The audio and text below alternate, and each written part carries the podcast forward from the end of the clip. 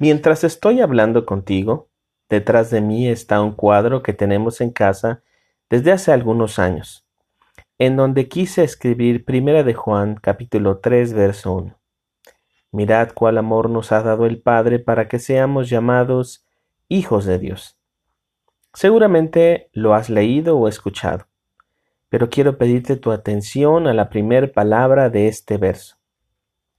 Mirad es una palabra que apunta a una acción que todos los días realizamos. Mirar quiere decir ver. Pero la vista a la que la Biblia hace referencia en este verso es muy distinta a lo que diariamente tú y yo hacemos. Piénsalo así. Despiertas pensando en la nueva publicación en tus redes sociales, la que está esperándote, y miras con el propósito de entender los likes que tienes de la última fotografía que subiste a tu Instagram o al hilo de respuestas que seguro ya está listo para ser mirado por ti y entender la tendencia que logró tu respuesta a una publicación de X personalidad que solo podrás mirar por Twitter. Y todo eso para pasar de 45 minutos a una hora de mirar y especular en las publicaciones de Facebook, donde tienes más de 500 amigos, a grosso modo, de los cuales no sabes si son reales. Y es que se calcula que el promedio que pasamos en redes sociales tales como Facebook, Twitter, Instagram, Snapchat, YouTube, Pinterest, etc., es de aproximadamente 3 a 4 horas diarias sin contar el tiempo de compartir información vía Messenger, WhatsApp. Así que trata de hacer los cálculos. ¿Cuántas horas de tu semana están dedicadas a mirar redes sociales? Así es, yo también me sorprendí de cuánto tiempo paso mirando. La palabra mirad en primera de Juan capítulo 3 verso 1 quiere decir ver con atención y sin distracción conocer de manera reflexiva y experimental. Entonces, si el apóstol Juan nos está diciendo a ti y a mí que miremos, es porque es una acción que involucra nuestra mente y corazón.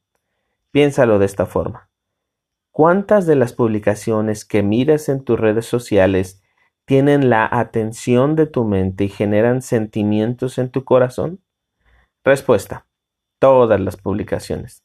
Así que no es un asunto menor mirar, sobre todo cuando este verso nos dice que miremos cuál amor nos ha dado el Padre. La Biblia está apuntando a un bien mayor y excelente, el amor de Dios.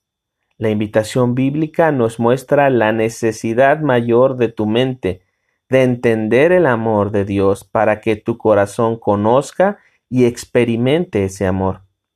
Si tú te das cuenta, no puedes conocer y experimentar en tu corazón el amor de Dios sin entender el amor de Dios en tu mente y viceversa. Déjame repetírtelo.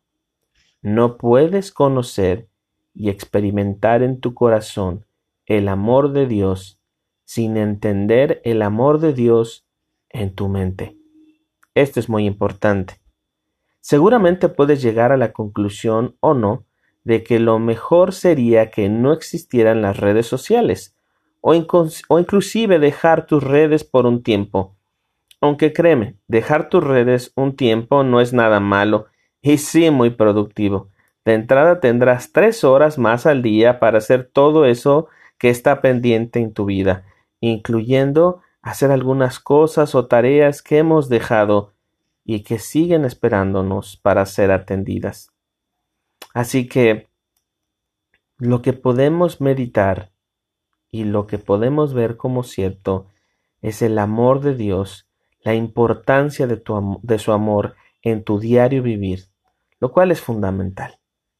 Te digo esto porque quiero que sepas que el amor de Dios no es un tema aislado en tu vida o un concepto del pasado que en este presente se ha evaporado por el contrario, el amor de Dios es verdadero, evidente, disponible y vigente para todo aquel que cree que Cristo es el Hijo del Dios viviente.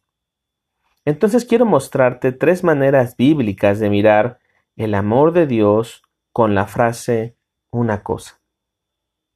Número uno. Una cosa sé. Juan 9:25.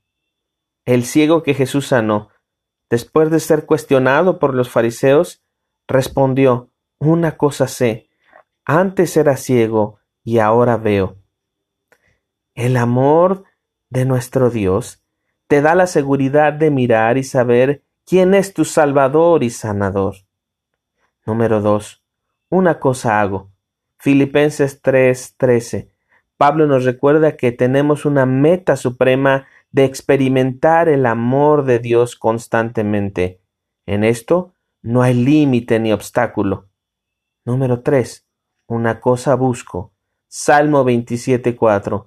El autor de este salmo tiene una meta clara, porque su mente y corazón están cautivos por la hermosura de Dios y utiliza la palabra contemplar, lo cual es mirar de forma reflexiva. Así que te dejo esta reflexión. Hoy sabes una cosa, el amor de Dios es tu seguridad para acercarte a Él, lo cual te impulsa para hacer una cosa, como máxima meta, conocer al Dios que te ama por medio de la Biblia. Conocerlo te ayuda a permanecer buscando una cosa, vivir para disfrutar del amor de Dios, mirando cuál amor te ha dado el Padre para ser llamado Hijo suyo.